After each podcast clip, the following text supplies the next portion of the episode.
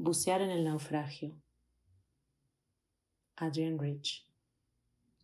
Después de leer el libro de mitología y de ponerle rollo a la cámara y de verificar que la navaja estuviese afilada, me puse la armadura de caucho negro, las absurdas patas de rana, la máscara solemne e incómoda. Tengo que hacer todo esto, no como Cousteau, con su fiel tripulación en su barquito bañado de sol, sino acá, sola. Hay una escalera.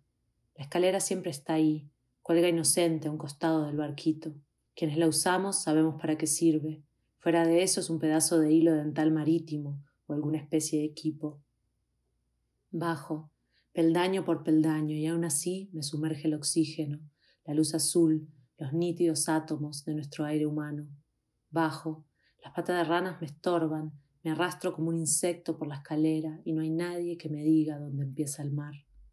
Al principio el aire es azul y después es más azul y después verde y después negro. Yo veo todo negro, pero mi máscara es potente, me llena de poder la sangre. El mar es otra cosa, el mar no es cuestión de poder. Tengo que aprender sola a mover el cuerpo sin fuerza en la profundidad del elemento.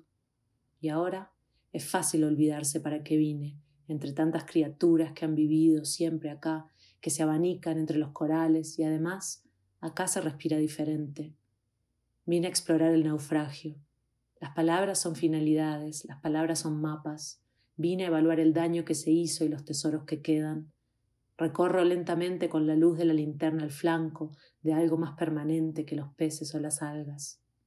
Lo que vine a buscar, el naufragio y no la historia del naufragio, la cosa y no su mito, la cara ahogada que siempre mira al sol la prueba del daño gastada por la sal y la corriente, una belleza carcomida, el costillar del desastre que comba su reivindicación entre los parroquianos tentativos.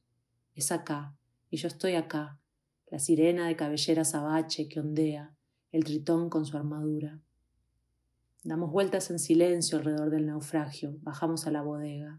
Soy ella, soy él, con la cara de ahogado que duerme con los ojos abiertos, con los pechos que aún soportan la tensión, con la carga de plata, cobre, plata bañada en oro, que yace oscuras dentro de los barriles mal amarrados que se pudren, como los instrumentos medio destruidos, que alguna vez siguieron un rumbo, la bitácora mordida por el agua, la brújula arruinada. Somos nosotros, soy yo, son ustedes, por cobardía o por valor, quienes terminamos por volver a esta escena con una navaja, una cámara, un libro de mitología en el que no aparecen nuestros nombres.